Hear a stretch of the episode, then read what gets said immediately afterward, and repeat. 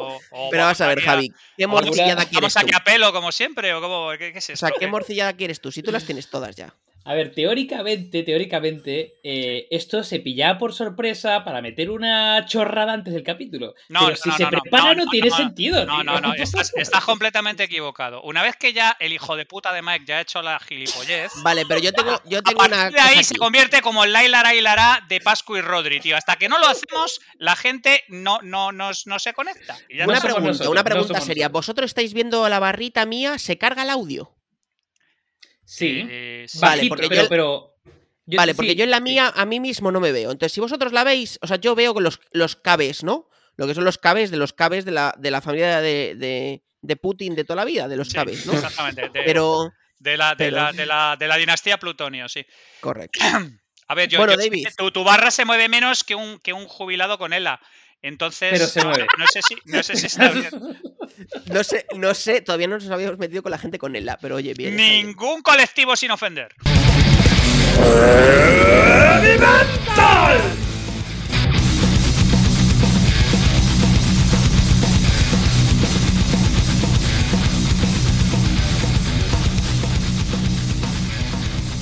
Bienvenidos, Heavy Mentaleros, a un nuevo episodio de este super podcast.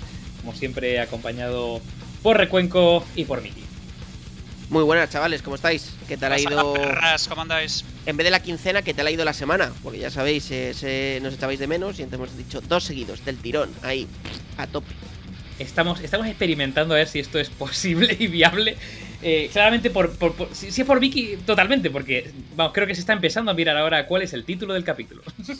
No, no, a ver, yo preparármelo me lo preparo. Lo que no preparo es el, el tema. Pero me preparo mi set, con mi halo de luz, mi, mi, mi enfoque. O sea, yo me estoy preparando, pero me preparo para verme. No, pero a ver, David, David, David, vamos a centrar el tema. Yo cuando estoy acojonado es cuando este hijo de puta viene con un folio bajo el brazo, escrito por las dos caras. Diciendo, me he visto tres vídeos. Diciendo, jodidos. me he visto tres vídeos, dos documentales y en, en Fox eh, Junior eh, dos episodios de, de- de- de las Spice Girls. Yo, yo, Javi, ya sabes que la Fox no la veo, se me queda de izquierdas. Es un canal que, que lo desintonicé. Igual que Intereconomía, porque se me quedaba de centro izquierda y dije, mira, paso. Sí, sí, es que socialdemócratas y tal. Para escuchar socialdemocracia no estamos. Capítulo 16. Tsh. ¿Tiene algo de ciencia la psicohistoria de Asimov? ¿O sería igual de efectivo que una vidente tarotista? Mira, Fantástico. Te voy a decir una Te cosa. has quedado pillado, pero fantástico. Lo primero, es la primera vez que me leo el título entero, ¿vale? la primera vez. tú viste psicohistoria y dijiste, ¿qué cojones es O sea, esto? reconozco que no he reconocido todas las palabras. Entonces, os doy seis minutos para que empecéis vosotros, mientras busco en la RAE qué es psicohistoria. Ostras, Asimov. como, como salga en la RAE. No, no, no, de hecho en la RAE, en la RAE te va a salir una definición que no es la que vamos a tratar en este capítulo. es- estás jodido porque efectivamente hay dos definiciones de psicohistoria y la más aceptada académicamente es la que no vamos a tratar hoy. Correcto. Bueno, pues entonces me meto en el rincón del vago a ver si hay cuela. Ostras. Esto, esto eh, o sea, como me acaba de, no sé, llevar a la infancia, tío. El Hombre. rincón del vago, todavía Hombre, bueno, a ver, había algo que yo creo que todos hemos usado para copiar antes del rincón del vago. Y si no lo conoces, bueno, si no lo conoces me caes bien. La encarta. Hostia, Microsoft en cartas, sí señor, sí señor. Yo es que soy un boomer y no he copiado, entonces... Vamos, la más- más Wikipedia triste, es si una cabe. copia de la encarta online. Sí, sí, sí, sí. Y la encarta era una Wikipedia de las Pasacalpe digital. Correcto. Bueno, echas, Mike, echa- echas de menos esas profesiones, ¿no? De venta de enciclopedias, eh, puerta a puerta y cosas tenía por tu el estilo. casa, tocaban. Hay, hay- hay- Ahora, espera un segundo, 20 espera un argumentos de peli porno han empezado así, ¿eh? No tú. Espera un segundo. Hay, hay una cosa que yo recuerdo que había un programa, no sé si os acordáis, en Canal Plus, que se llamaba Lo Más Plus, eh, Sí. donde había, bueno, pues un montón de invitados, que se hacía siempre a mediodía en Canal Plus y tal, ¿no? Y que lo presentaba Máximo Pradera cuando todavía sí, estaba bien del- de la cabeza, no como ahora. Bueno, Eh, este- deseando por ahí el cáncer a la gente, pero bueno. eh, sí, oye, que, que, oye, yo con la gente con cáncer todavía no me voy a meter, ¿vale? Todavía. A lo mejor en el capítulo 22 to- nos metemos, pero de momento les defiendo, ¿vale? Y el, eh, había un, un tío que iba, eh, Ramón Arangüena, que no sé si lo con- reconoceréis. Y Ramón Arangüena hacía una sección como de cosas frikis, ¿no? Como de cosas frikis. Y entonces el tío tenía una sección que a mí me encantaba todos los septiembres, que lo hacía siempre los septiembres, que era pues lo típico de cuando llegas en los septiembres que en los kioscos empieza a haber colecciones de cosas. Y mira, yo creo que de las veces que más me he reído en mi vida, porque me salió la Coca-Cola por la nariz según la estaba bebiendo, es cuando el tío contó eh, la promoción a la que se había enganchado ese septiembre, que era Goteras del Mundo.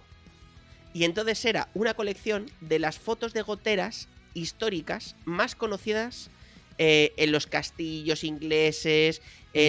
no, eh, no me creo. Es decir, a ver, Goteras que- del que- mundo. que alguien compre eso tiene- es, es un, es un delito. No, no, Pero es que quien haga- alguien diseñe eso, esa movida y busque goteras.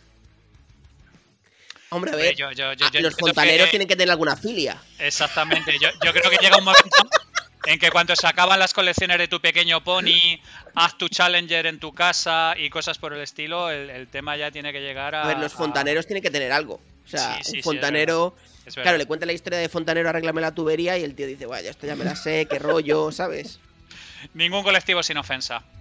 Venga, David, bueno, llévanos, llévanos al redil. Mm. Llévanos al redil. A ver, si buscas psicohistoria en la RAE te va a salir que la psicohistoria es el estudio de las motivaciones psicológicas en eventos históricos. Y eso no es lo que vamos a tratar aquí. Vamos a tratar la psicohistoria relacionada con el super crack Asimov. O sea que si va a buscarlo en Google, pon, pon Asimov, eh, con V, que te veo, Asimov, eh, psicohistoria. Entonces, A ver, Javi. que de Asimov me he leído un libro, ¿eh? en serio. El no. primero de la fundación. Ah, bueno, pues entonces. entonces Ojo, ah, ojo, ¿eh? Primer Estás libro ya, que estás, sé. ya, estás ya casi, casi colocado. o sea, ¿Sabes qué pasa? Que estoy esperando a ver si por fin Apple saque de una puta vez que compró los derechos hace como 10 años la Bueno, peli o sacan la este serie. año, tío, lo sacan este Pues año. a ver si es verdad, joder, que dije ya, ya era pintas. hora. Vale, entonces, vamos a empezar. Javi, a ver, haznos una breve intro a qué demonios es esto de la psicohistoria. A ver, yo preferiría que la parte de la intro la hicieras tú, porque como tú bien sabes, yo no leo ficción, ergo no me he leído Eh, no absolutamente preparado, ergo soy nada Un momento, un momento, un momento, Piltrafa. Pero me he leído no menos de 10 ensayos sobre la parte de la psicohistoria y Ajá. cuanto más leo en ello, más me interesa. Vale. O sea, a ver, ¿cómo te quiero decir? Si, si lo que vamos a hablar es desde el principio, en un resumen de los tomos de la Fundación, la trilogía inicial, luego la trilogía que hicieron los demás. eh, Sí, los otros autores. los otros autores trilogía. pidiéndole permiso a los herederos. Y el concepto a mí me parece absolutamente fascinante. O sea, la psicohistoria teóricamente es la ciencia que de alguna manera determina que teniendo una suficiente cantidad de datos y una suficiente cantidad de ecuaciones y con una serie de premisas iniciales en los datos, podemos de alguna manera averiguar cuál es el futuro de la humanidad. Exacto. Y- o, de, o de- un colectivo, de un gran colectivo, O de un- por decirlo de alguna manera. En- Vale, o sea, decir, mira, hago yo una pequeña intro vinculada con la, con la parte de Asimov. Porque, porque y- además, porque además es que le voy a meter una mano de hostias a la psicohistoria con todo el dolor de mi corazón que le voy a poner la cara pues como el culo de un babuino. Entonces prefiero Bien. que hagas tú la entrada en frío y luego ya voy yo con el cuero y todo lo demás. Bien, bien. Hoy va a haber lucha greco-romana aquí. Vale. Eh, bien, entonces, la, la psicohistoria, digamos que es una eh, ciencia ficticia, ¿vale? Que sale en el universo Asimov, concretamente en la saga de la Fundación. De hecho, si mal no recuerdo, sale desde el primer tomo, Mike. Entonces, em, básicamente, la psicohistoria es la combinación de eh, historia, psicología y matemáticas, ¿no? Y lo que pretende generar como un modelo estadístico para eh, predecir, digamos, el comportamiento de grandes poblaciones. Es decir, no, en ningún caso quiere predecir el comportamiento de una persona individual, sino de grandes masas de peña. De hecho, em, Asimov, eh, siempre, vamos, siempre que lo explicaba, de hecho, creo que hay, hay, hay- hay vídeos, pero yo lo vi, lo vi en texto, ¿eh? siempre que explicaba mm, de alguna forma cómo funciona la psicohistoria, ¿vale? Pues explica eh, que, eh, él se inspiró pues, en la parte de los gases, ¿no? Digamos, eh, un gas, digamos que tú puedes, em, digamos, el, movimiento de una molécula de gas, ¿no? Cuando se expande, pues es bastante complicado de predecir, porque puede chocar con otras, puede- pero cuando realmente lo miras en su contexto, ¿vale? Todo el conjunto de moléculas es bastante, se puede predecir con un nivel de exactitud muy elevado, ¿vale? Entonces, mm, eh, dicho esto, Asimov no planteó la psicohistoria como si fuera una ciencia para aplicar en el mundo real, sino de hecho me he leído bastantes cositas y, y se comenta que eh, lo, planteó casi como una promesa de cómo en el futuro la tecnología y los datos y demás podían ayudar a, eh, a, la humanidad. Bien, entonces, una premisa o, una, una, parte clave de todo este mundo de la psicohistoria tiene que ver con las tres claves o tres premisas o tres axiomas que se planteaban en la fundación para que eso se cumpliera. Vale, el primero Em, tiene que ser, este modelo tiene que ser, digamos, modelado con grandes volúmenes de datos, creo que decía como más o menos 75 billones de, personas, para que tuviese un sentido. Por otro lado, la población debía permanecer ignorante a la aplicación de este análisis, porque si no se podría hackear. De hecho, este análisis no prevé, eh, digamos, eventos fortuitos, ¿vale? Sino que tiene que estar mapeado y contemplado en este, en este modelo. Em, y por otro lado, que la humanidad sea la eh, única inteligencia em, actuante o que, de alguna forma genera algún tipo de... en la galaxia, ¿no? Si hay otros agentes que no están mapeados, evidentemente no se puede predecir esta movida. Y digamos que la psicohistoria, aparte de introducirse en la saga de la Fundación, bueno, pues tiene un papel relativamente relevante eh, en uno de los personajes y en la propia historia. Eh, que además, si habéis visto el tráiler de la Fundación, el, el de Apple, que ha lanzado el tráiler eh, sale literalmente en el segundo 2.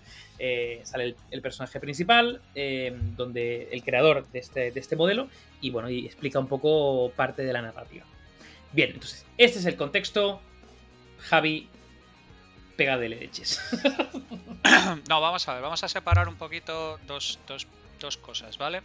La primera es como constructo intelectual me parece interesantísimo y me parece maravilloso y Asimov es un personajón que, me mola muchísimo.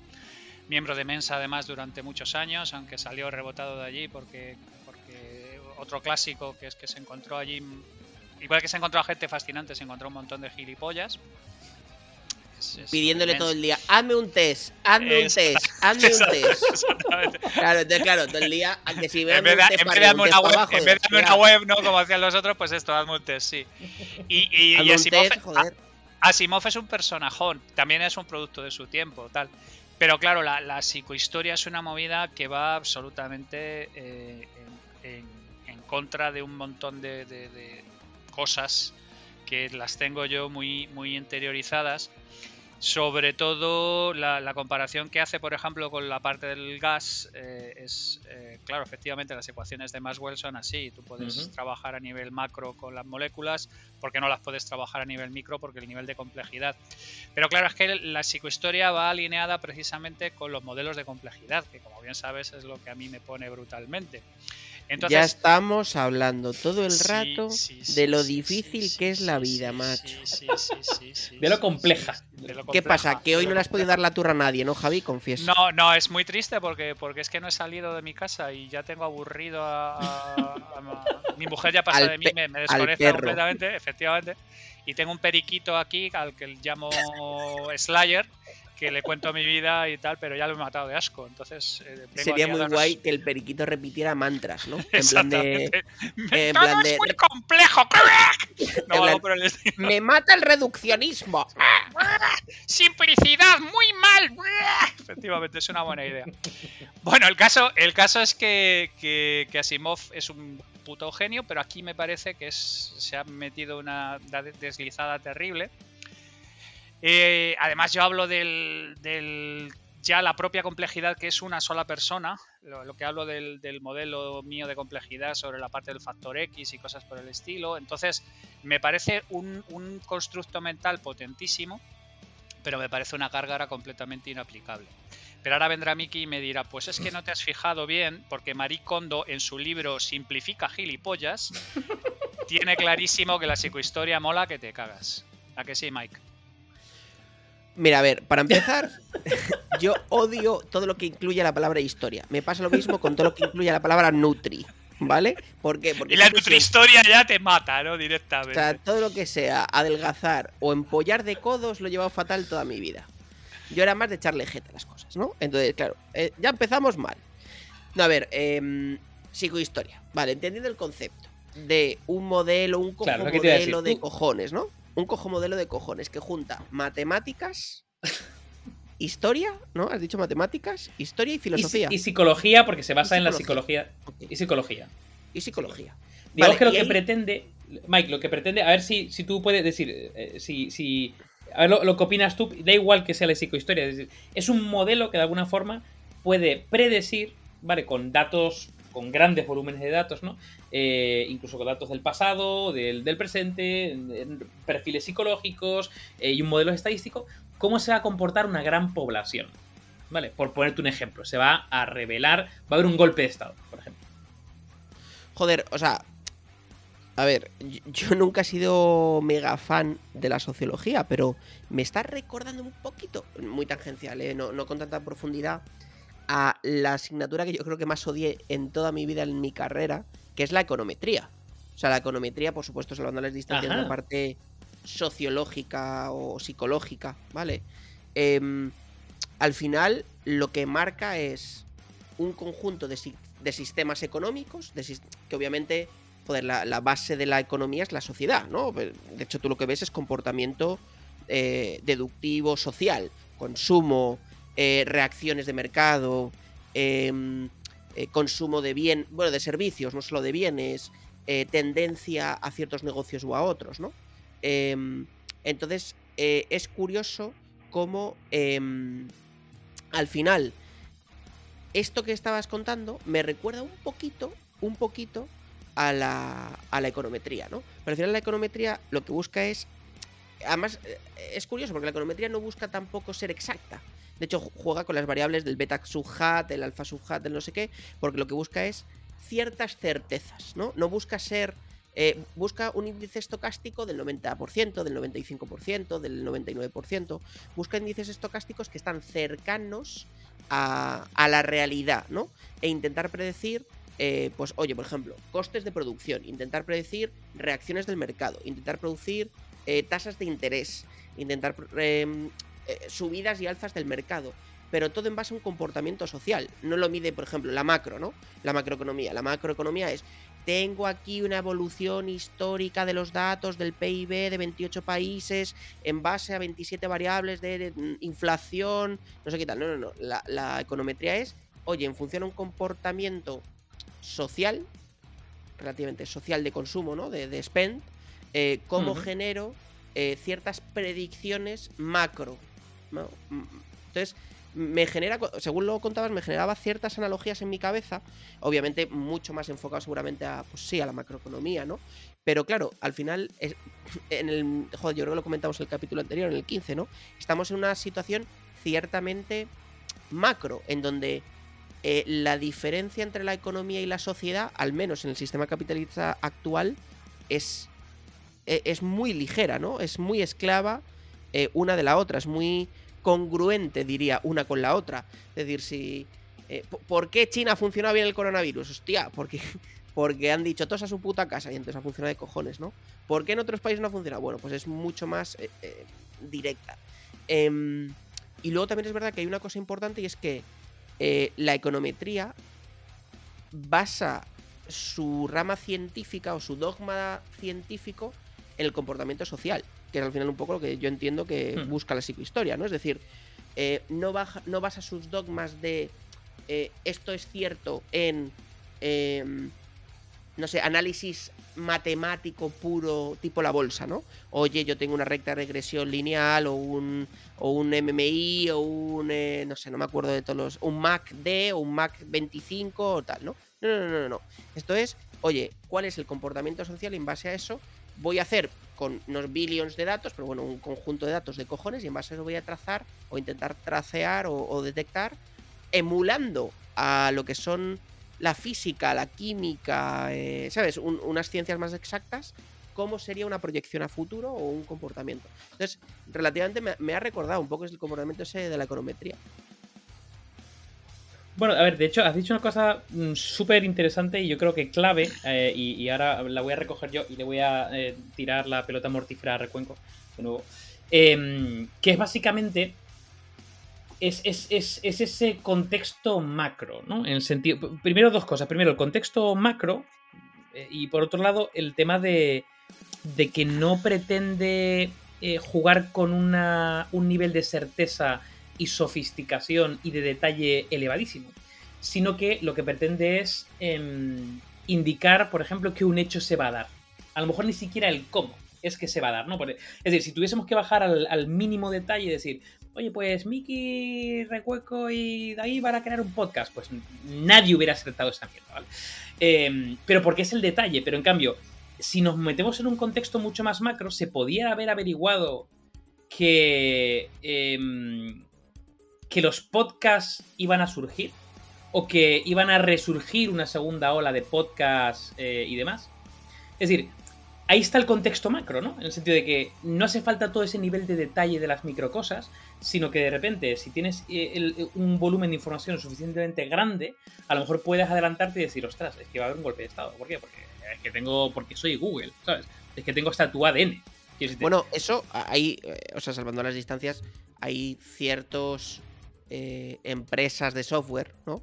que se dedican a hacer pequeños análisis llamémoslo de sentiment, vale, no de sentiment, pero bueno, ciertos análisis online que, trabajan para servicios de inteligencia. Bueno, yo creo que esto es bastante conocido, ¿no? Y, sí. un poco que captan ese, claro, pero fíjate. ese fervor popular, ¿no? Claro, lo que pasa es que ahí volvemos un poco ahí, ahí, el problema está en, la, en, la, data disponible. Es decir, claro, ahí donde no se mete Asimov es a llegar al detalle de la data, ni, ni cómo se consigue, ni qué volumen, ni qué se contempla. Porque claro, Ahí en la parte del sentimiento, pues mira, hay un sesgo de canal, hay un sesgo de uso, ¿no? De usuario, hay un sesgo de la interpretación de esa movida, hay un montón de sesgos, claro. No, de la ironía, ¿no? O sea, yo creo que claro. nosotros que hemos currado los tres alrededor de comentarios digitales, llamémoslo así, no, conceptos como la ironía o eh, el castellano de un sitio o del otro, o el slang de ciertas eh, eh, culturas profesionales, ¿no? No es lo mismo decir eh, yo qué sé, te echo un cable en finanzas que a lo mejor un cable en electricidad. O sea, le estoy diciendo una gilipollez, pero bueno. Bueno, pero fíjate, las, las palabras por contexto yo creo que poco a poco se van ya subsanando, ¿no? Ese rollo de zapatero presidente, zapatero no sé qué. O sea, ese tipo de cosas yo creo que se han, se han subsanado, pero por ejemplo, sigue habiendo. Es decir, está genial para una, una, muestra de comunidad, de una marca y la reputación de bla, bla. Pero realmente para predecir, ¿no? Como por ejemplo hubo una época en la que se intentaba predecir, en este caso sí que es predecir, eh, el resultado de unas elecciones, ¿no? Basadas en redes sociales, ahí, es donde el modelo falla, ¿no? Javi. A ver, yo es que llevo mucho tiempo fundamentalmente cagándome en un concepto que me trae a muy mal traer, que es aquel de con un 6 y un 4 te puedo hacer el retrato del conde duque de Olivares. muy bien, muy bien. Esta no me la sabía, me ha parecido muy buena, Javi. Sí, o sea, básicamente tengo 10 datos tuyos de aquí y de allá ah, y puedo saber quién eres en realidad y qué es lo que quieres. Había un artículo que desoyé vivo que era de Spotify que intentaba decir que en base a la música que escuchabas sabía a quién me ibas a votar. O sea, yo el problema es que estoy muy estoy muy quemado, estoy muy quemado con todo este tipo de promesas gilipollescas basadas en las empresas recoge datos, eh, normalmente en forma de sonda anal, sobre las capacidades de las inferencias que van a poder realizar a partir de... porque claro, naturalmente, eh, Facebook, Google, ya sabéis que tenemos una larga historia de amistad como la que podía tener Rick, el de Casablanca, con el gendarme francés. O sea, llevo 10 años cagándome en su puta madre y diciendo que en 10 años van a desaparecer. Pero hay una cosa que a mí me mata y es sobre todo la idea de que con cuatro o cinco datos de mierda tú puedes inferir una serie de conclusiones complejas. Pero ¿no te parece peor cuando la gente se lo cree? Es decir, cuando la gente cree que porque suba el precio del azúcar en Papúa los pepinos maduran antes. Es decir, cuando además lo, justifica con una serie matemática, no sé qué, o sea, es peor. Sí, sí, no, no, es que ese es el auténtico problema. El, auténtico, el auténtico problema, esto es un poco como, como que la gente tome homeopatía para curar el cáncer. No les va a perjudicar, pero el problema es que van, van a dejar de hacer cosas que realmente necesitan para hacerlo, para, para curarse el problema que tienen, ¿vale? Eh, supongo que sabréis, Jobs tenía un cáncer de páncreas eh, operable, se lo dedicó a tratárselo con tisanas y jugo de manzanas y pollas en vinagre y cuando se quiso dar cuenta pues estaba frito. O sea que era gay, ¿eh? ¿El qué? que era gay, con pollas en vinagre. Ese fue el que vino después. No, pero a ver, eh, eh, estamos hablando dentro de lo que era irrelevante. Eh, hay, una, hay una cosa sobre la que yo insisto mucho en, todo lo que me he preparado, es lo impresionantemente gilipollas que puede ser gente muy inteligente a la hora de tomar determinadas decisiones. Y que son particularmente buenos porque son perfectamente capaces de racionalizar muy adecuadamente las mongoladas a las que han llegado por, por los caminos que sean, ¿vale? Yo hablaba también hace poco en un tuit mío de la gente que es capaz, que es muy inteligente y que es capaz de hacer auténticos palacios con mierda intelectual. Es capaz de hacerlos con barbacanas, almenas, fosos y puentes levadizos. Es, es absolutamente impresionante. Entonces el asunto es, el asunto es, el, problema con la psicohistoria como constructo mental es que me parece maravilloso, pero es que Mike ha traído una alegoría fantástica que es la econometría. Ojo, eh, ojo, eh, y eso que no me lo preparo. No, no, no, no, pero es que yo te, tengo muy dicho, yo te tengo muy dicho que cada vez que te preparas un programa, la cagamos. yo cuando te veo venir con folios, yo digo, me cago en la puta, este tordo de programa no lo vamos a levantar ni con ni, ni, ni, ni con Herbert West Reanimator que le inyecte lo que haga falta. Pero cuando vienes en pelotas y no sabes ni de qué vamos a hablar, yo sé que me vas a dejar tumbado, como me acabas de dejar tumbado, tío. La economía es una ciencia de risa, pero de chiste, de cachondeo, puro y duro. Porque es que lo que intenta es someter a procesos complejísimos a una serie de ecuaciones relativamente simplistas. Y lo que consigue es que la gente tenga la sensación de que puede pronosticar como es debido y luego se meten unas hostias. Hay un libro que yo os recomiendo a todos que se llama When Genius Failed, cuando fallaron los genios, que es la compañía esta LTM, Long Term Capital Management, que tenía un fondo con cinco premios Nobel dentro, la polla vinagre, y se metieron una hostia que reventaron. Porque claro, eh, claro, cuando tú, cuando tú eres un genio y te has hecho un, modelo y es, es, una de las 14 ecuaciones básicas del mundo y, le he echado un vistazo al libro, de verdad, es fundamental. Pues tú es que te crees que, que, que puedes predecir un acontecimiento muy complejo y normalmente lo que te comes es un tordo como el Santiago Bernabéu. Entonces, el, el problema que tengo yo con la psicohistoria es que pasamos en el mismo asunto, que es el problema es que no tenemos las suficientes ecuaciones ni los suficientes datos para modelar esto. Yo digo, mira, tío, es que lo que estamos intentando modelar excede por 16 puertas a, cualquier sometimiento modelizable al que, puedas, que puedas plantear. Y de hecho, esto que yo tengo una intuición, claro, de, preparándome el episodio, me he encontrado que Karl Popper le dedica un puto libro. espera, espera, espera, espera, espera. A ese sí lo conozco y es un cachondo.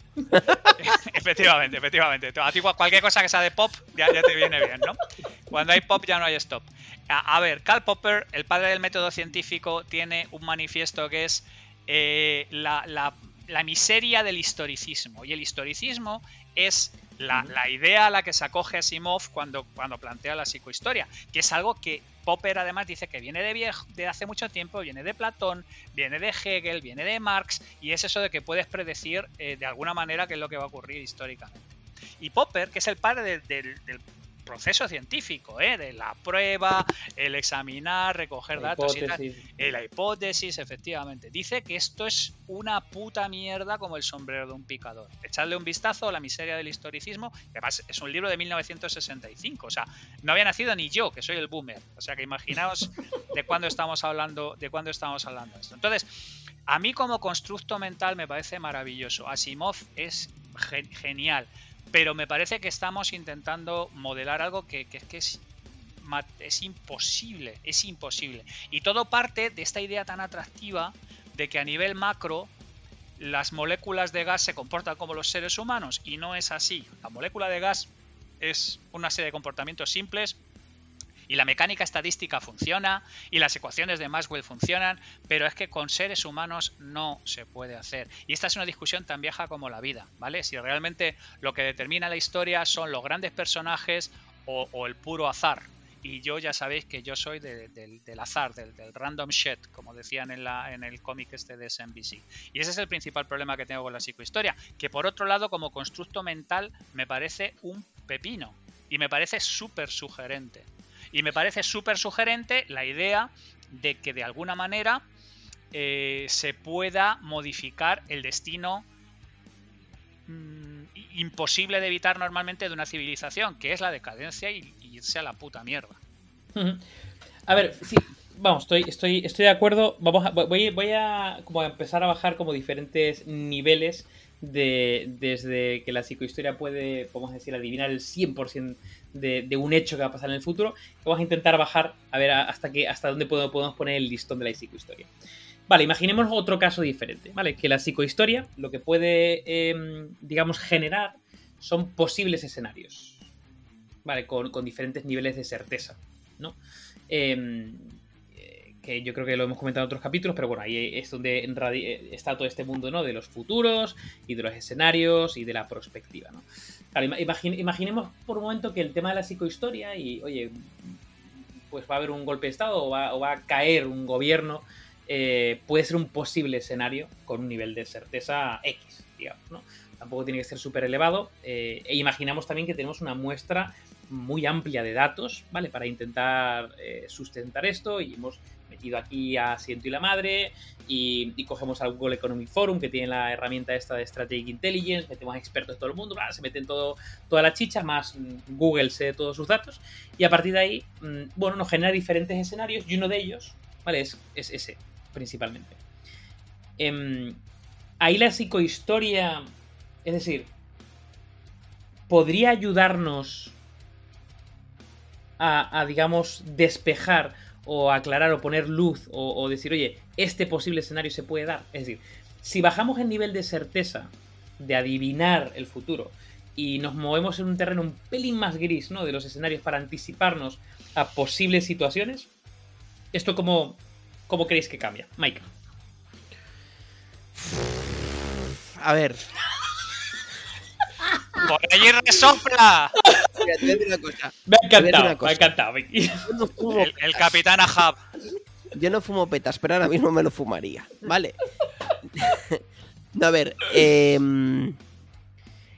sí, eh, Pasa, paso palabra del rosco No, no, no, no. con la, con la E no, no, escenario. Estoy, estoy meditando, estoy meditando, estoy meditando para dar una respuesta más acelerada de lo que ya normalmente la doy. Eh, y más meditada.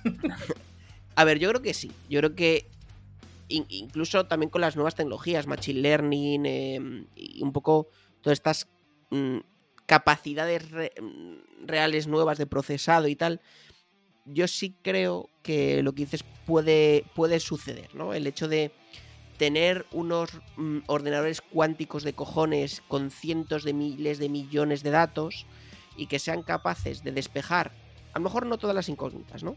Pero ciertas incógnitas en base a histórico, datos, resultado, comportamiento social, bla, bla, bla, bla, y que ese gris sea menos gris y un poquito más blanco, aunque no te atine el color exacto, eh, yo sí creo que, que- podría ser algo... obviamente no tengo eh, eh, la, la conciencia matemática total, ¿no? De un modelo de ese tipo, es muy complejo, pero, pero yo sí creo que puede ayudar, ¿no? De hecho, joder, yo creo que hay eh, grandes modelos y grandes eh, análisis de, de modelos matemáticos que se han hecho a lo largo de los años y aunque no atinan, es decir, no atinan, me refiero, no fijan el 99,99 p- puro periódico del modelo, sí te ayudan a ir centrando el tiro, ¿no? Y, yo creo que, oye, si tienes un big data de cojones y un ordenador que sea capaz de procesar eso, imagínate, en tiempo real, eh, con un machine learning, que el modelo autoaprenda, que autoescale, que, que mejore a sí mismo y tal, yo creo que sí que puede ayudar a, a generar ciertas certezas. Yo creo que, que un caso, a lo mejor eh, lo estoy llevando a algo muy de la, de la tierra de hoy en día para que, oye, pues em, se vea más fácil, ¿no? Pero yo creo que un caso muy bueno es el caso de toda la parte de Elon Musk con los procesadores, los microprocesadores que están montando ahora los Teslas, ¿no? Em, son los microprocesadores que no solo son capaces de eh, analizar en tiempo real el comportamiento que se está dando a su alrededor en nueve cámaras en alta definición, que ojo, ya es la hostia, sino que además comparten en tiempo real las decisiones que asumen que han tenido un porcentaje de sesgo eh, en las que han generado cierta duda, ¿no? En las que han tenido cierta complejidad. Y gracias a eso el modelo matemático global se mejora milla a milla, ¿no? Mm, Kilómetro a kilómetro de autopilot, ¿no? Em, entonces, haciendo esa comparativa, sí, yo, yo creo que respondiendo a tu pregunta, sí. Yo creo que se podría generar cierta. cierta pues oye, que si tenemos 27.000 variables, a lo mejor me despleja 3, ¿no? Pero eso, bueno, ya ayuda, ¿no? Ya ayuda a que, a que haya un convenio de un, bueno, pues unas mejoras. Vale. Javi. A ver, yo es que no tengo ningún problema con el modelado, ni con el futurismo, ni con la creación de escenarios, ni nada por el estilo, que además yo sabes que considero que son herramientas muy interesantes. A pesar de que admito que la capacidad de proyectar en el futuro es complicada y por eso me defino más como exactamente como futurista de frontera más que como de futurista hardcore. si, si yo con el único problema que tengo es con la gestión de expectativas, de verdad. O sea, a mí me parece de puta madre que proyectemos, que modelemos es que a mí me parece genial que mientras sepamos que los modelos son incorrectos, o sea, que, un modelo, casi, salvo que sea una trivialidad muy complicada hacer un modelo efectivo que, funcione, que es que ese es el problema que tengo con la econometría, el problema que tengo con la economía en general, que es que asumimos eh, modelos de chicha y nabo y pretendemos que cosas complejísimas como las dinámicas económicas eh, funcionen. O sea, ese es el gran problema que he tenido siempre con, con, los con, los economistas y con las proyecciones económicas y cosas por el estilo. Entonces, mientras asumamos realistamente cuáles son las probabilidades que tenemos, yo creo que de cada ejercicio que se realice de futurismo, de creación de escenarios y de todo este tipo de cosas, se sacan siempre aprendizajes. Si es que yo creo que es un buen proceso per se. Yo creo que incluso la propia psicohistoria, como ejemplo de estiramiento mental, me parece positiva.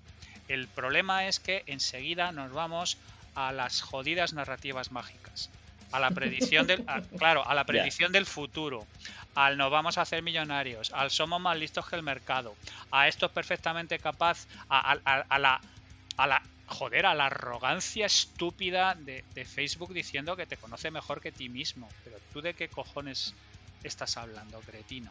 Entonces, a mí todos estos ejercicios, todo el modelado, todo... Hay otro libro que a mí me encanta que es eh, Models Behaving Badly, algo así como modelos comportándose ah, mal. Muy buena, sí, sí, sí. Que es, es cojonudo, eso también te muestra que, oye, mira, que el, modelo que presenta, que teóricamente es lo que debería sustituir todo, el algoritmo no tiene sesgos y tal, tiene el sesgo natural del programador más el análisis de que está sesgado ya. O sea, bueno, yo creo que cualquier modelo tiene un sesgo, ¿no? A eso, es, a lo que voy, es Mecánica cuántica. Eso es voy. Mecánica cuántica. Eh, Rodinger. Eh, el simple hecho de que ya alguien vaya observando puede afectar al modelo. Joder, es que está clarísimo. Absoluta, perdóname, Bueno, por eso, por eso, Asimov, dice que no puedes. La gente no puede saber que hay un modelo observando. Es, exacta. Sí, pero, pero es que eso es. Asimov, ¿sabes lo que más me jode de Asimov? Es cuando se encuentran con auténticos problemas. Era miope. E, exactamente. Era, no aguanto a los miopes. No aguanto a los miopes, no aguanto a los rusos. Me queda algún colectivo por ahí por ofender. Cucus Clan. El Cucus Clan, el Cucus Clan hecho chocolate negro. Ese es un programa, ese es un programa, Mike, ese es un programa. Eh, eh, Asimov es que cuando se encuentra con auténticas diatribas complicadas, hace un Deus Ex Machina y, resuelve el asunto. Claro, La psicohistoria dice, pues se encuentra uno de estos problemas, pues el problema es que la gente no tiene que saber el tema porque si no puede alterar el futuro. La entropía, en otro relato, también, pues viene un Mende y restaura la entropía, pero así, ¿eh? ¿Sabes? Como el que, como el que se chasca los dedos con. Hostia, Simov, no me jodas. Yo puedo esperar este tipo de mierdas de, yo qué sé, de, de, a ver a quién puedo ofender. ¿A quién puedo ofender? ¿A quién puedo ofender? No, no voy a ofender a nadie.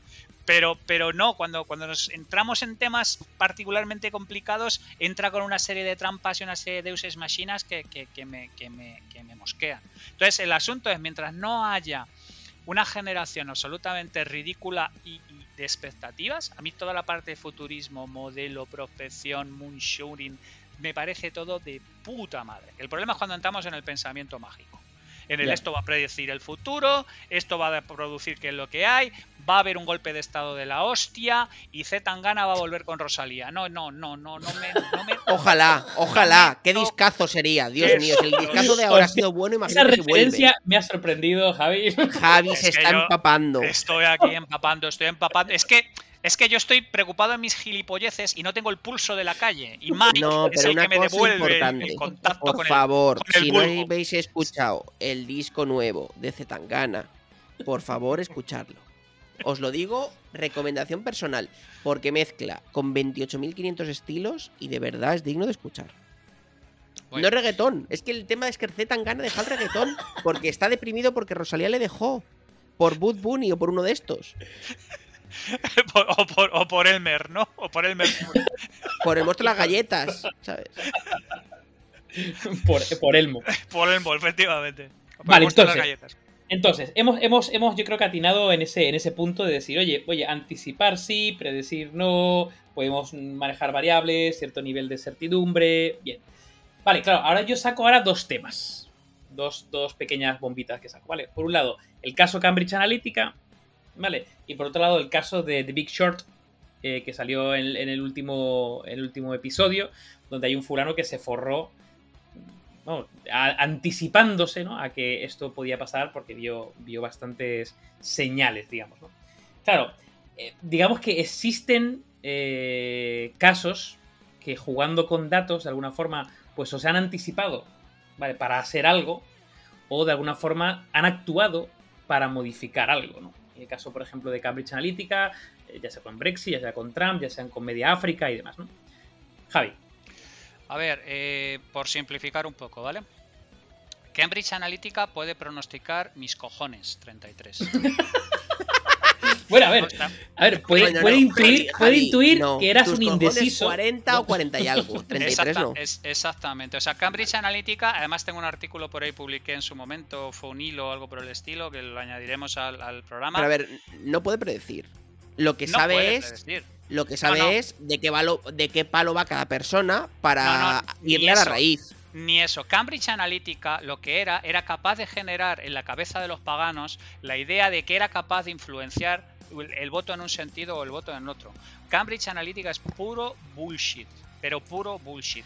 el, tema del Big Short, el tema del Big Short es otro tema completamente diferente, porque el tema de Big Short es había un montón de señales que todo el mundo ignoró porque estaban interesados en que sucediera otra cosa por sus propias historias. Y este tío, sin, tener que ser un genio, joder, ¿qué hace el tío? No sé, yo no he visto la película, pero en el libro el tío se va a Miami y ve cientos de miles de casas desocupadas con gente que no se iba. En, la pues peli no es el tío el que va, pero sí que va a su equipo. o sea, va, va, otra eso gente. Es, eso es, o sea, quiero decir, el tema de Big Short era un tema de que todo el mundo estaba a ver, ¿qué, son los trucos de magia? Los trucos de magia son trucos de distracción, te lo dirá cualquier mago.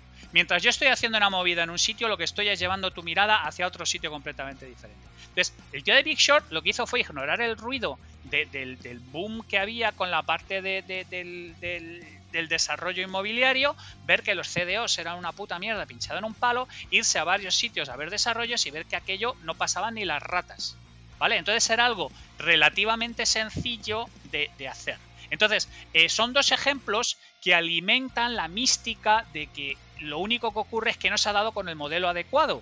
Y yo personalmente, ya te digo, Cambridge Analytica puede, podía, podía eh, adivinar mis huevos. Bueno, pues, a ver, eh, Javi, podían haber dicho, podían haber dicho, que el Brexit va a pasar.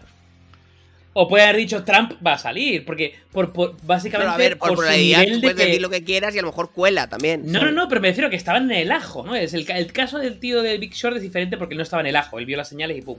Pero cuando la gente tiene suficiente, bueno, eh, poder o, maneja suficiente volumen de datos, puede influir en que ciertas cosas pasen. De alguna forma puedes anticipar y, predecir, ¿no? Porque tú está, está en tu mano, ¿no? De alguna forma. Claro, pero, pero mi problema es que hay un montón de pelanas que aciertan por azar una puta mierda y a partir de ahí se convierten en gurús para todo lo demás, que es que es un tema que a mí me toca muchísimo la pera. Y pasa con la gente que pronosticó el boom del 2008, que a partir de ahí se convierten en expertos eh, economistas infalibles y sencillamente porque escogieron un, un escenario fue el que se dio. O sea, es que a mí este tema me toca un poco la, moral. ¿Vale? Lo que viene no se ha notado. La verdad es que no se nota nada. Lo que viene a ser la genitalia.com, sí, efectivamente, me la toca, me la toca un poco. Y, Además, es bastante interesante cuando empiezas a ver esos gurús el número de fallos, o sea, con el número de aciertos con respecto al número de fallos. Porque claro, lo que muchas veces queda son los números, el número de aciertos. Pero, pero, si, es, como la es, como, la adivinación, que luego entramos a saco, que yo, creo que deberíamos entrar ya de huello. Eh, es que eh, lanzando una serie de chorradas más o menos eh, gaseosas sobre una serie de historias, pues la gente llena el resto de los huecos y yo, luego a yo ya, disiento. Yo disiento y hoy os eh, vengo preparado para abriros el ojo pop. Vale, entonces, antes de pasar a la adivinación, yo quería lanzar dos, dos recomendaciones que, bueno, que eh, de alguna Uno, forma ducharos y dos, poneros colonia. Detrás de las orejas, por favor. apagar todas las redes, o sea, cerrar todas las redes sociales que os están espiando. Vale, no, la, la recomendación por un lado es, ya yo sé que Mike conoce, y no sé si Javi conoce esta serie, que es Person of Interest, que es una serie bastante Me la- me- interesante. Me la han recomendado mucho e incluso por razones profesionales. He Muy conectado bueno. con la personotecnia, he conectado con todo O sea, eso. es bastante interesante por, por eso, básicamente porque tienes un sistema que de alguna forma aglutina datos, en este caso solamente de la ciudad de Nueva York, y de alguna forma predice posibles eh, asesinatos antes de que pasen y avisan a una persona. ¿no? Eh, bueno, eh, digamos que la ciencia detrás de eso tampoco es gran cosa, pero es suficientemente interesante. eh, y luego la trama, bueno, es Pero una, os, es una reacción. os recuerdo, por ejemplo, que esa es una variante de Minority Report, los precogs Exacto. y todo este eh, tipo es un rollo. es un rollo. Va, va más en esa línea, lo que pasa es que intenta ser un pelín más. Más Científica, científica, ¿no? por decirlo de alguna forma. Pero claro, no, no es una ciencia. no es una- está, está claro que no es una ciencia y de hecho, a lo mejor en los primeros tres capítulos te medio dices, ostras, que. Pero ya a partir de la siguiente temporada es como, bueno, esto es. es- ya, ya ha seguido la, digamos, la acción. ¿no? Y luego la segunda recomendación, que claro, eh, pues tiene que ver con. eh, que te creas, ¿no? De alguna, de alguna forma, que, que el futuro está. Bueno, no, no sé si está predeterminado, pero de alguna forma, si tú tienes una máquina suficientemente potente, y volvemos otra vez a la psicohistoria porque me recuerda mucho a eso, que puede predecir o puede pensar, ¿no? Que, que pues eso, pues lo mismo, que los movimientos de los cuerpos, ¿no? Eh, respetan la, la tercera ley, ¿no? De Newton, ¿no? La acción-reacción, y tienes absolutamente todos los datos, de alguna forma puedes predecir cómo fue y cómo, cómo, fue el pasado y cómo, cómo, cómo será el futuro, ¿no? Evidentemente esto es una fumada cósmica, pero la serie donde, donde eh, se da este caso se llama DEPS. D-E-V-S. DEPS, como desarrolladores. Me pareció bastante interesante, además, este Garland del, del, de Ex, Ex- Machina y. Y. Ostras, eh, iba a decir la otra serie, la otra peli de este hombre. Eh, bueno, me saldrá luego. Bueno, el caso es, eh, me pareció bastante interesante el, concepto de la, de la serie. Eh, pero ya os digo, tiene que ver con el determinismo, tiene que ver con un montón de cosas que ya hemos dicho, vamos, que estamos yo creo que todos de acuerdo, que no tiene mucho sentido y que predecir el futuro es, es- es imposible, por lo menos con los grados de certeza que se ven en estas series. Igualmente, como, como ejercicio así de ciencia ficción interesante puede ser, es muy entretenido. Mike, vamos a ver. Abrimos el, el melonaco de la adivinación o la eh, clarividencia, ¿vale? Claro, hemos, hemos, hemos pasado de la psicohistoria, hemos hablado de que eh, Asimov fumó crack, eh, de alguna forma se acogió a no voy a meterme en charcos, sino que me quedo en la parte superficial, pero por otro lado, ¿vale? Está el rollo de la adivinación, la clarividencia, y, y que básicamente que es, es, es, es un es un negocio. Con mucha gente paga porque le digan cómo va a ser su futuro. Entonces, ¿cómo ves esta movido Naka? A ver, yo creo que es una movida bastante, bastante heaviness, ¿vale? Pero. Heaviness, vale. heaviness. Pero, em, haciendo un pequeño análisis en los 12 primeros segundos del capítulo, he dicho, eh, si queremos hablar de mundo tarot y de mundo un poco, eh, bueno, pues eh, astral y tal, ¿qué puedo aportar yo a esta conversación? ¿No? Entonces yo he pensado, yo, yo he pensado qué dos cosas o cuáles son los dos referentes pop de este mundo en España, ¿no?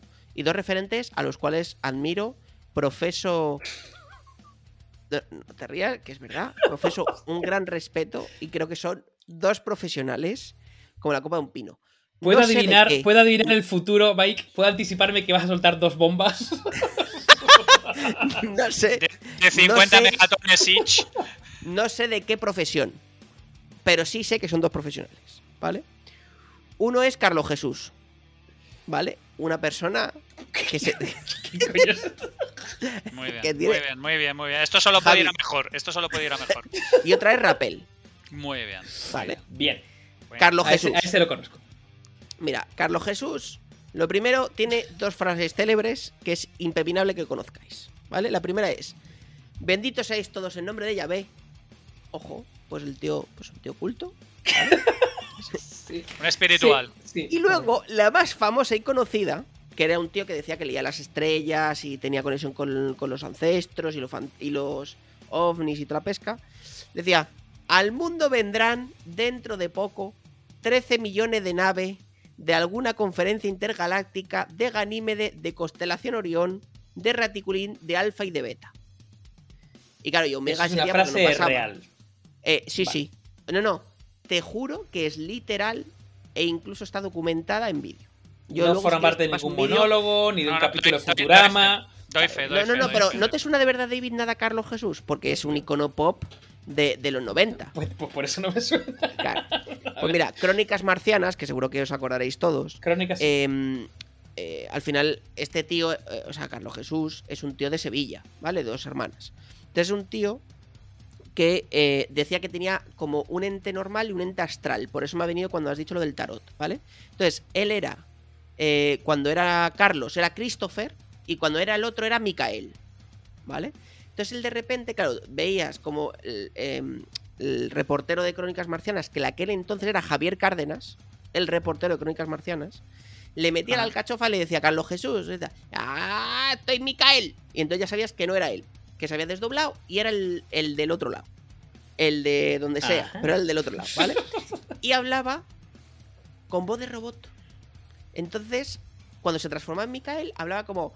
Vendrán, lo que la frase, ¿no? Al mundo vendrán 13 millones de naves. O sea, era un poco chunger. Entonces, bueno, este tío. Vale, pero este, eh, este hombre predijo algo en su vida. No, no, no, a ver. Aunque sea de forma aleatoria. este tío eso decía que venían 13 millones de naves y que, y que las estrellas, las constelaciones y no sé qué. Entonces ha dicho, a ver, Crónicas Marcianas lo hacía para reírse de él, pero bueno, era un, un icono. Yo creo que fue el primer icono. eh, el primer icono como de algo de astrología y tal. Eh, muy friki. Muy, muy friki, ¿vale? Y luego en segundo lugar. O sea que se, a- se hizo muy famoso, ¿no? Sí, este, Carlos Jesús. ¡Puh! Pero, Sí, o sea, métete sí. en YouTube ahora mismo y pon Carlos Jesús Crónicas Marcianas. Javi, dime que tú lo conocías, porque vamos. O sea, No, no, no, que, No, me, no, hackea el, este que tío. me hackea el algoritmo de YouTube y pasó. A ver, a ver, yo lo, lo conozco perfectamente. Hay un par de detalles Menos que mal. creo que deberías mencionar. Como que era un empleado de Sevillana de Electricidad que le dio un montón de voltios en fila india y a No partir de ahí. Se, quedó, se quedó completamente tolai. Y a partir de ahí le dio por ahí como le podía haber dado por el jazz eh, fusión o por los libros de, de Copito de Nieve. O sea, eh, es, es- es- yo estoy de acuerdo que era un personaje fascinante. ¿eh? Y, y tenía unas túnicas además muy elegantes y tenía un pelo y un aspecto así que le, le hacía parecer una especie de como de Jesucristo de, de- de hacendado que era bastante interesante. Pero se te olvida ese sutil detalle, que el muchacho tuvo un empacho de voltios y que a partir de ahí pues te digo una Tenía cosa. una cierta- No lo sabía. tenía una cierta problema que su hemisferio izquierdo le decía pan y el derecho le decía patatas. Entonces, a partir de No ahí. lo sabía, pues, tío. Madre Pues mía. no lo sabía. Y luego, bueno, yo creo que el, el- el otro icono o, eh, de- del mundo este del tarot y tal eh, es Rappel, ¿no? Yo creo que todos alguna vez hemos visto a Rappel en al- o conocemos la referencia de Rappel, ¿no? Sí. Lo que pasa que yo investigando de Rappel, yo dije, bueno, este tío que lleva toda la vida, hostia, ¿vosotros sabíais cuál era la historia que hay detrás de Rappel? Porque es bastante, bastante interesante. Es un tío No. que se lleva dedicando a esto de la, bueno, pues astrología, numerología y tal, como side project eh, desde siempre, pero de forma profesional 20 años. Pero es que el tío ha estado 40 trabajando de otra cosa. Eh, ¿Ah, sí? y- ¿De qué? Sí, sí, sí, sí, sí. Y el tío, eh, lo primero, estudió en la Sorbona. O sea que, ¿sabes? El tío gilipollas tampoco será. Eh, porque yo en la Sorbona seguramente le seguro que no apruebo ni una. Seguro que no apruebo ni una, ya te lo sobre, digo. estu- sobre estudiar en la Sorbona y no ser gilipollas, podemos estar hablando una temporada. Vale.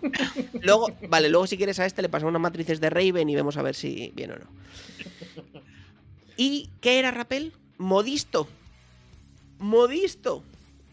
Que yo eso no tenía ni puta idea. Entonces, bueno, Rappel yo creo que es como el otro referente, ¿no? Del mundo del tarot, que de repente pues llegaba a cualquier programa de estos de televisión en España, ¿no?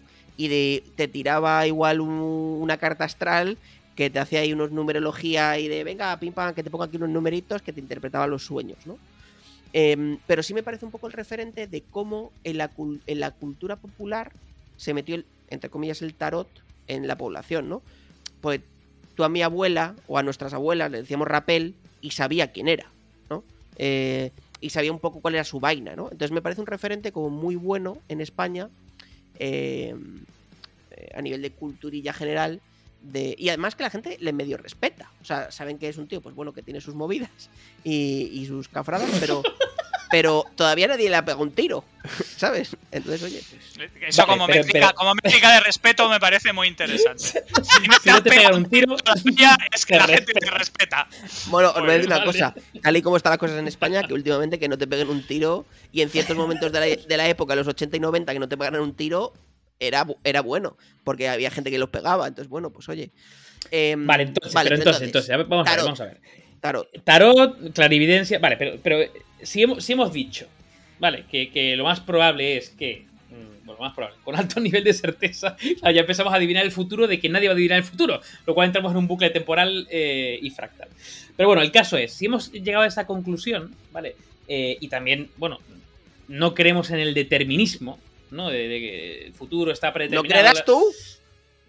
Bueno, no, claro, ahí, ahí, ahí- no, no, ahí, viene, ahí, viene, ahí viene la gran pregunta. ¿Por qué narices? Eh, eh, eh, de alguna forma, existe el tarot, existe la carta astral, existe. O sea, entiendo, entiendo que hay una especie como de ansia, ¿no? Ahí que está por dentro, Joder. de querer tener seguridad. No, eh, yo, yo en tengo otra teoría, pero no sé, si, no sé si la gente está preparada para escucharla. ¿Qué Es que la gente quiere tener otra vida de la que tiene. Quiere, quiere tener esperanza. Y eso es muy triste. Bueno, o, quiere tener seguridad, tío. Quiere tener seguridad de que si voy a hacer tal movida va a ser para bien. Y si voy a tener un, un niño que va a ser niña. Y si voy a tener. Es decir, eh, claro, ahí, ahí viene el tema que, eh, se puede incluso conectar con la homeopatía, ¿no? Pero bueno, Javi. ¿Tú qué piensas de esta movida? Tanto, evidentemente, si te quieres meter en la parte de clarividencia, pues genial, pero sobre todo en el trasfondo humano que ha hecho que durante siglos y siglos esto permanezca y haya mucha peña que se esté forrando con ello. Como si quieres hablar de rapel, ¿eh? Yo también te dejo. A ver, ya sabéis que yo en cuanto llega a la zona pop, es- empiezo, em- empiezo a sufrir. A Empiezo a Javi se le está hinchando, le está hinchando una venaca aquí. Es- exactamente. Javi, se me- Javi se- cuando llega a la zona pop, se abre el, se abre el móvil, coge Tinder, Eh, empieza ahí a dar unos exactamente, super likes. Se me ponen las venas del cuello como longanizas de la garriga y entonces es un tema que llevo un poco... Vamos a intentar morigerarnos sobre nuestras manifestaciones. Yo creo que es que además tenéis razón los dos, ¿vale? El problema número uno es que gestionamos muy mal la incertidumbre y, y queremos certidumbre que, lamentablemente cada vez va a ir a, menos, como ya hemos hablado en varios programas. Cada vez hay menos incertidumbre, complejidad, todas las cosas que hemos hablado hasta hartarnos.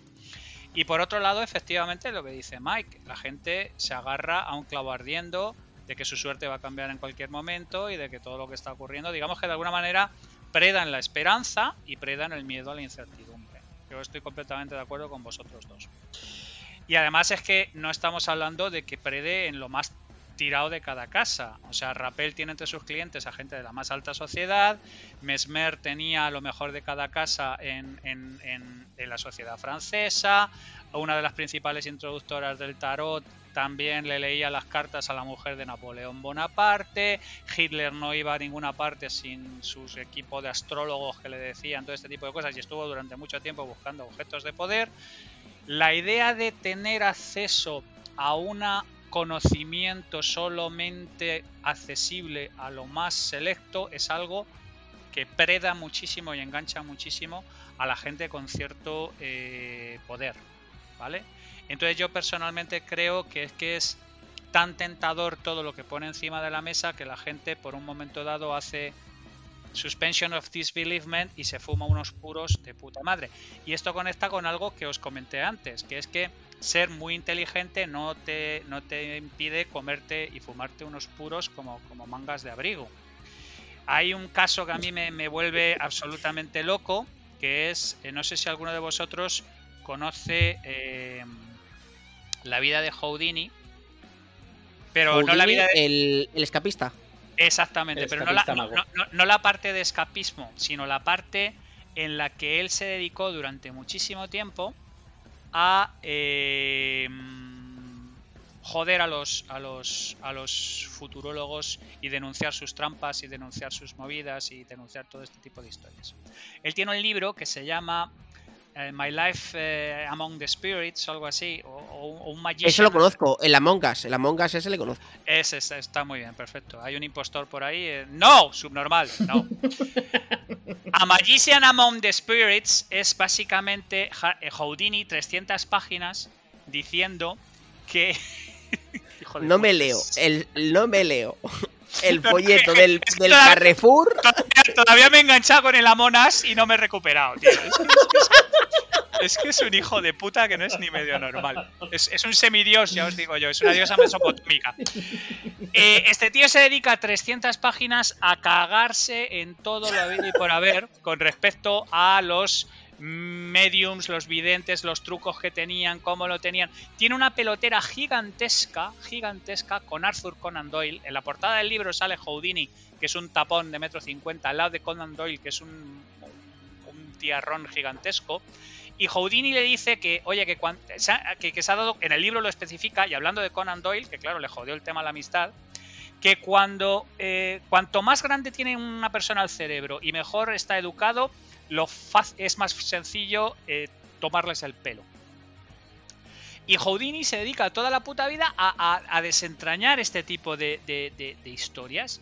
Y esto conecta, claro, con un montón de cosas que yo he estado hablando durante mucho tiempo, que es la gente inteligente no es particularmente buena dándose cuenta de cuando les vacilan, el libro de, de Intelligence Trap, o sea, eh, todas lo, lo que estaba hablando antes de las catedrales intelectuales de mierda, o sea, es relativamente sencillo, por más paradójico que sea, tangar a la gente muy inteligente con este tipo de mierdas. Sobre todo cuando se ponen de moda. Porque claro, por ejemplo, es que hubo un- una auténtica eh, ola de oscurantismo y misticismo a principios del siglo XX como reacción a todo lo que había del modernismo, la ilustración y todo este tipo de cosas.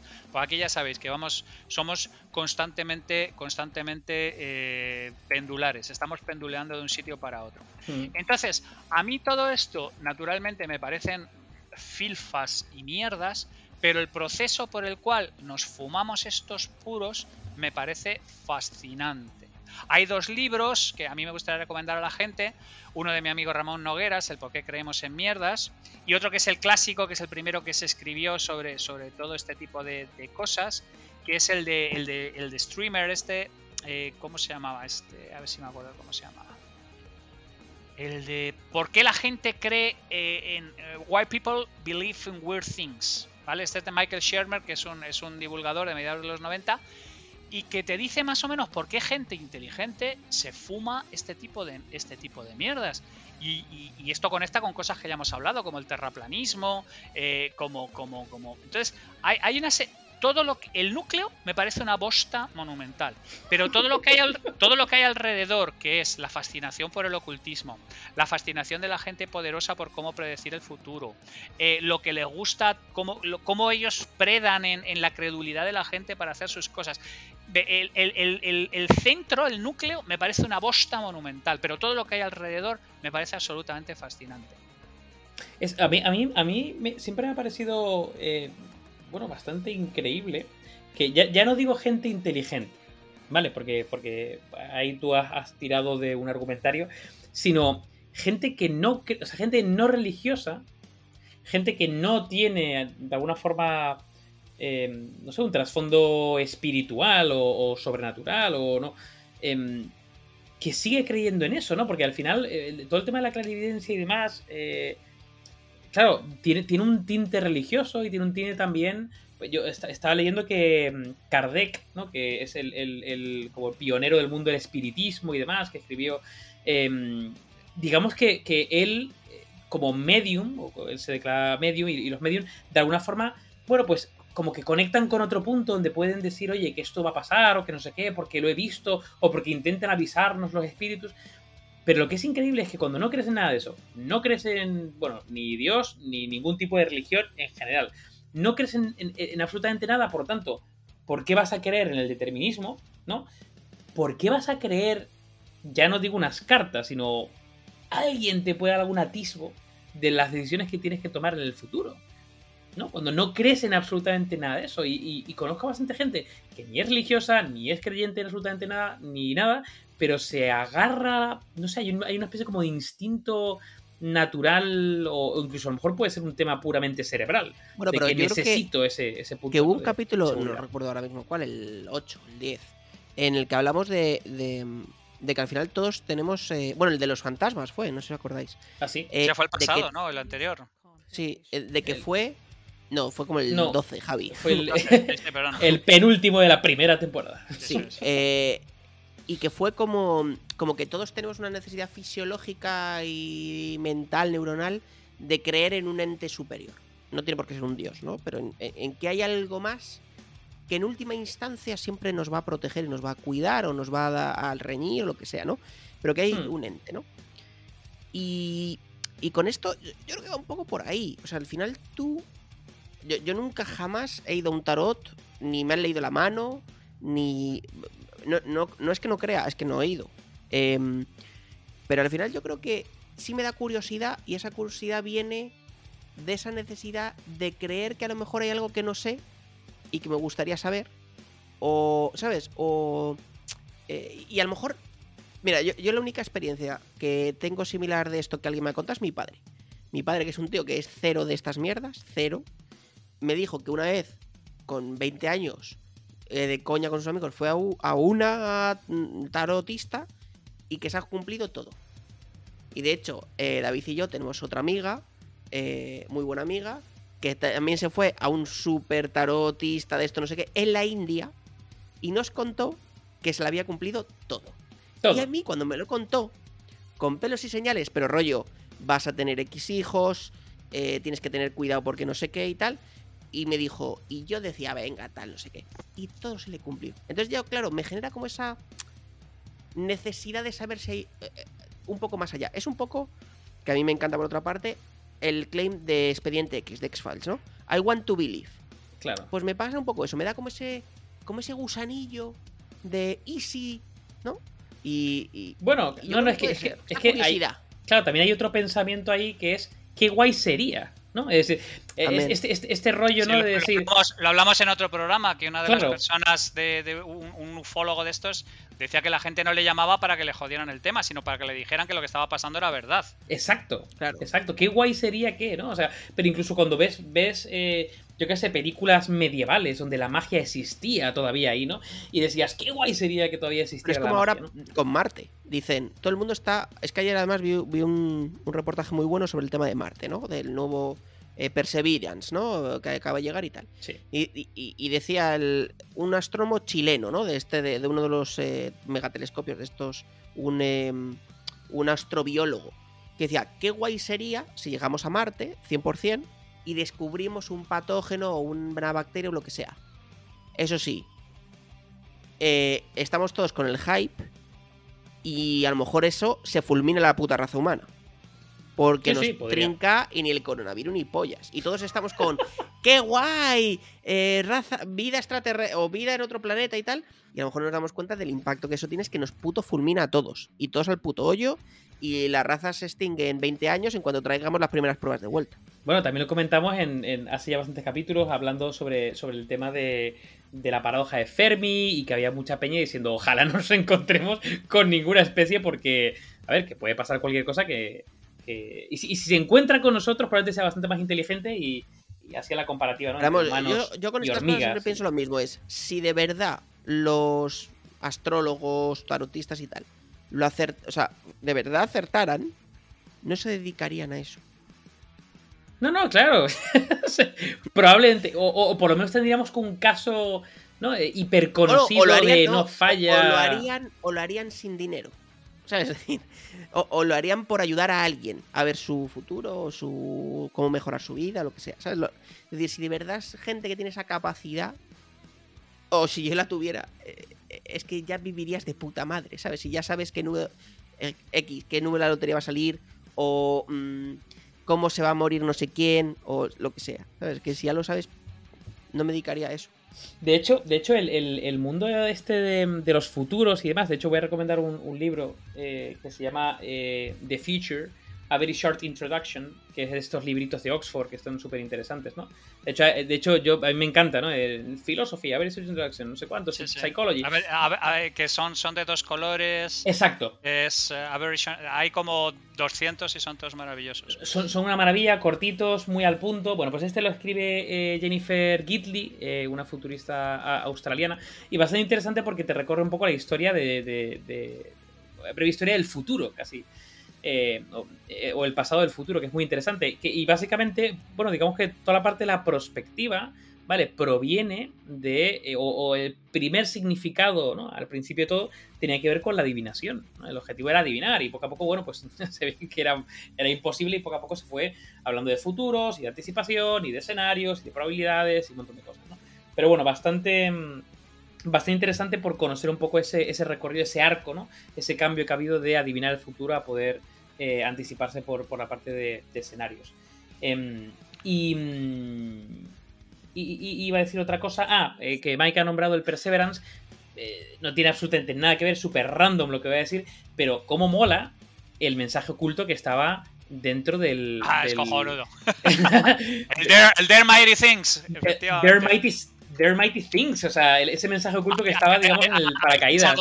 Una charla TED que es cojonuda, que habla precisamente de eso. No, no, eso conecta con otra cosa que hemos estado hablando en otros programas sobre, sobre volver a pensar a lo grande y volver a los grandes problemas. Total. No, a mí, a, mí una cosa que me gustaría, que no, sé si vosotros, alguno de vosotros eh, conocéis a John Parsons. es un músico.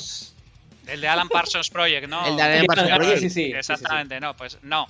Ah, este, tío, este tío es, es para, para, para, mostrar un poco lo que, lo que estaba hablando antes, ¿no? Este tío es el, el fundador del GPL, del Jet Propulsion Laboratory, el, vamos, el padre de toda la cohetería de la NASA. Ese, ese le ha ido bien, ha facturado. Ha facturado.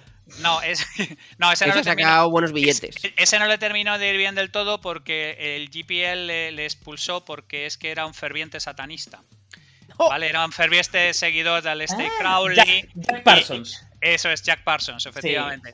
tiene tiene, tiene un libro maravilloso, se llama Sex and Rockets, que cuenta su vida y todo esto. Un discípulo de Crowley. Eh, antes del satanismo venía del comunismo, o sea que está claro que el tío le gustaban las drogas duras y, y solo quería lo mejor de cada cosa. Y este tío por las mañanas era un rocket scientist, de verdad, o sea, el, inventor de la cohetería, y, prácticamente le, negaron el pan y la sal porque por las noches era satanista. ¿Vale? y se dedicaba a. Bueno, oye, lo que tiene, lo que tiene, pues ser satanista. Pues no, cada uno tiene los hobbies que quiere, ¿no? Tú puedes invocar a Babalón en tu casa sin ningún problema. Y a mí me gusta comer kebab. exactamente. y, otros coleccionan quesitos de la vaca que ríe. Eh, no, no, a lo, a lo, que voy es esta, esta fascinación dualística entre un tío que es un paragón de la ciencia por la mañana y por la noche lo que porque todo está en el mismo sitio, tío. El tío tenía colocado el rocketry y el satanismo en el mismo sitio, que es el acceso a una cosa, sabiduría que ahora mismo no conoce nadie y que yo me voy a dedicar a, dar con el, clavo del asunto. Y el tío, curiosamente, inventa el, el Propergol, los combustibles sólidos, un montón de fundamentos del rocketry moderno, lo, inventa él, y luego muere en una explosión posiblemente eh, mientras estaba intentando crear los homúnculos de, Crowley, ¿no? Y tú dices, a ver, déjame ver si lo veo. Por la mañana estás haciendo ecuaciones de la polla para poner cohetes en la, y por la noche eh, utilizas los libros de Hermes Timegisto para intentar invocar a homúnculos que te concedan poderes extraordinarios. O el tío tenía una esquizofrenia monstruosa, o es que en realidad, en realidad son dos caras de la misma moneda. El acceso al poder oculto y el acceso a la ciencia, como, como digamos de alguna manera, dos, dos partes de un espejo. Es decir, aquí hay algo que nadie tiene ni puta idea, que está esperando que alguien venga y abra la llave del asunto, y ese soy yo y mis dos cojones morenos. Y, mm. es, es, un tema que a mí me vuelve majareta. Todo lo que tiene que ver con Crowley, con el satanismo, con el hermetismo. Y todo yo personalmente, a título personal, pienso que es una filfa, pero la, la manera que tiene de llevar a gente potente a este tipo de cosas, a mí me vuelve majareta. El, eh, Crowley se monta una abadía en Cefalú, en Sicilia, y se lleva allí a lo mejor de la juventud británica a tener orgías a 4, a 5 y a 10, ponerse ciego a heroína y follarse a cualquier cosa que se moviera. También te digo, Javi, así como lo cuentas, tampoco suena tan mal. tampoco suena tan mal. sobre el papel, así se venden las cosas, ¿no? Si es que todo, todo hace falta marketing. A todo le hace falta marketing. Entonces, a mí este mundo, os lo juro, que me vuelve absolutamente majareta. ¿Cómo, Es todo para un capítulo, ¿eh? Ya, ya te Sí, estás sí, sí, apuntando sí, ahí sí, para... sí, sí. No, no, no, no, esto me lo estoy apuntando, claro. Yo he disfrutado este capítulo como un perro, pero digo, es que necesito tres, tres capítulos para hablar de todas las mandangas que me estoy encontrando. Entonces, a De mí hecho, lo que me vamos a tener gustaría... que empezar a hacer una lista de espera de capítulos. Sí, Correcto, sí, sí, no, correcto. no, no, ya tenemos un backlog de la hostia entre lo que nos recomienda la gente y, y todo este tipo de cosas. Entonces, a, a mí me fascina cómo la gente se puede ser científico por la mañana y fumarse puros como mangas de un abrigo por la noche. Yo, yo no sé cómo lo veis vosotros. No, no, no, a mí, a mí me, parece, eh, me parece fascinante y de hecho, cuando has dicho Jack Parson, digo, este hombre me suena. Claro, eh, claro, yo lo, lo conocí básicamente por, por, una, por una serie que creo que está en Amazon Prime Ah, Video. ¿la- ah, ¿la han hecho una serie? No, no, no, no, no, no, te cuento, cuento, cuento. Ah. Una serie en Amazon Prime Video que se llama Lore. L-O-R-E, Lore, Lore. Sí. Y básicamente es una serie que cuenta historias legendarias y paranormales de Peña. Y la verdad que hay, hay, hay capítulos relativamente eh, bastante. O sea, hay, hay, algunos que son un poco mierder, pero hay algunos muy interesantes donde también explican, por ejemplo, eh, por qué durante mucho tiempo había a la gente rica. Había una especie de como de campanita encima de, de la lápida con una cuerda que caía hasta abajo. Y era básicamente porque muchas se enterraban a gente que estaba viva. Entonces, si le daba la campanita. Con, catalepsia y cosas por el Con catalepsia, efectivamente. Bueno, pues uno de esos capítulos de lore es la, la historia de Jack Parson. Es- Y cuentan es- la historia y me pareció, bueno, es, fascinante. La hostia. Es la fascinante. hostia. Sex and Rockets, además, es un libro que tiene ya 20 años y que a mí me, me- me- me volvió tarumba cuando me, lo- cuando me lo leí. Y, y es, un, es un tema que, que- que, joder, es que insisto, que podemos estar hablando tres días con sus tres noches de todas las derivadas de cómo se conecta esto con, con- con gente como, como, como Jimmy Page, el guitarrista de Led Zeppelin, cómo, digamos, de alguna manera eh, eh, el, el- el hermetismo y el, esoterismo enganchó brutalmente entre, entre lo mejor de cada casa, macho, en la- entre, Sí. entre las capas Luego, más, más- luego probablemente muchas drogas, mucha psicodelia. también, mucha- también, también. Y mucho mucho sexo, tío, muchísimo sexo. mucho o sea, sexo. Es, es inaudito la cantidad de sexo que hay en todas estas. O sea, tú, tú podías, no sé, pensar que al demonio se le invocaba, pues yo qué sé, con algunas estampitas de San Ciprián y guardando. No, no, no, no. Todo va muy de follar, todo va muy de esperma, todo es, es una cosa como muy alucinante. Pero Mira, porque llega un a- momento, Javi, en el que me he dado cuenta-. Me- Claro, llega un momento en el que me he dado cuenta que no quiero seguir escuchando. A ver, si, mon- montas una secta es para eso. eh, para que Eso, efectivamente, efectivamente. Ahí, ahí estoy de acuerdo. Vale, entonces, por cerrar, por cerrar, vamos a repetir la pregunta a ver si podemos contestarla. ¿Tiene algo de ciencia la psicohistoria de Asimov? No, la tal. Eh, ¿O sería igual de efectivo que una vidente tarotista? Mike. Yo creo que es un poquito más efectivo que una vidente tarotista. Por no serio, decir, por no decir, depende. A ver, si contestamos todas las preguntas. O sea, podemos contestar todas No, las no, no, preguntas. me he mojado, me he mojado, me he mojado. mojado, Creo mojado. que es, Galicia, Galicia, Galicia ha acabado está- contigo, está creo que ahí, es un poquito más efectivo. Por cierto, un saludo a mi suegra. Marta, un beso. Mm. Eh, a ver, eh, hay mucha más ciencia en la psicohistoria que en el vidente tarotista. Eh, los dos temas aisladamente son fascinantes y cualquiera de los dos temas no vale ni para tomar por culo a la hora de predecir una puta mierda. Vale, yo, yo voy a decir, evidentemente, hay más ciencia en la, en la psicohistoria que, que, que en las videntes tarotistas, o los videntes también, eh, tarotistas, clarividentes y demás. Em, sobre la psicohistoria, estoy al 80% con, con Javi. Yo creo que dejaría ahí una pequeña puerta abierta, que no sé, a lo mejor dentro de 5.000 años y con muchos datos, y quizá a lo mejor. Aparte, que si dijera rotundamente que. que eso no va a pasar nunca, estaría intentando adivinar el futuro, lo cual me estoy contradiciendo a mí mismo. Eso es, pero, pero es porque eres un optimista y un humanista como Asimov. Total, total, exactamente. Bueno, chavales, espero que. Ah, bueno, eh, eh, antes de cerrar, eh, gracias por la recomendación, Daniel Soli, sobre, sobre esta temática. Eh, la verdad que da- nos ha dado un montón de juego. De Eh, hecho, están llegando mogollón de mogollón de peticiones. Además, eh, muy, de muy curradas, ¿eh? Muy curradas, muy inteligentemente planteadas. muy bien. De hecho, podemos recordar el email, Javi, recuérdalo. Somos heavy metal. arroba gmail digo, no se lo sabe. Somos heavymental.gmail.com. Eso es. ¿Que me ibas a pillar, hijo de puta? Y Mike, ¿vas a decir algo de YouTube o no? Sí, ¿Qué está pasando? luego, ¿Qué por está pasando? último, eh, bueno, pues comentaros que hemos decidido que estamos teniendo tan buena acogida eh, que nuestros ratos libres, que son pues básicamente entre ir al baño y a la cocina, eh, vamos a sorprenderos con pequeñas píldoras de contenido en YouTube, que las vamos a llamar Light Mental. Igual que tenemos las Heavy Mental, que es el podcast, eh, las Light Mental, que podrán ser comentarios de texto con vosotros en tiempo real, streamings de comentarios de texto de los capítulos que tenemos. Por ejemplo, imaginaos pues, que la semana que viene abrimos un streaming un día y, y de repente hablamos pues, de este capítulo con vosotros, con el chat activado y comentamos un poco, vemos vuestras preguntas. O capítulos Y- anteriores, ¿no? A actualizar cosas que han surgido. entrevistas, pequeños temas concretos que queremos tratar que creemos que no dan para un heavy metal completo, ¿no? Un, un tema concreto, oye, pues el color verde, eh, problemas de cromosómica, eh, ¿por qué los salos azules han puesto de moda con TikTok? Eh, cosas muy concretas, ¿no?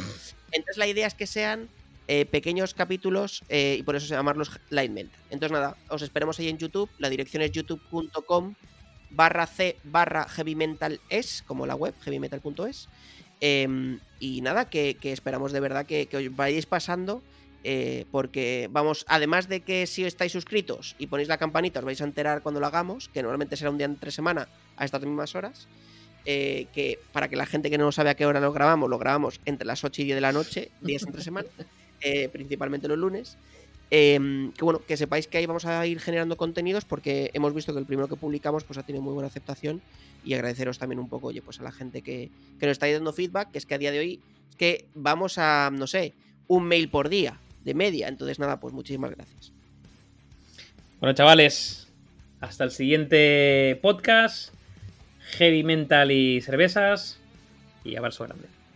Salud y Salud y ciencia, perras. Chao.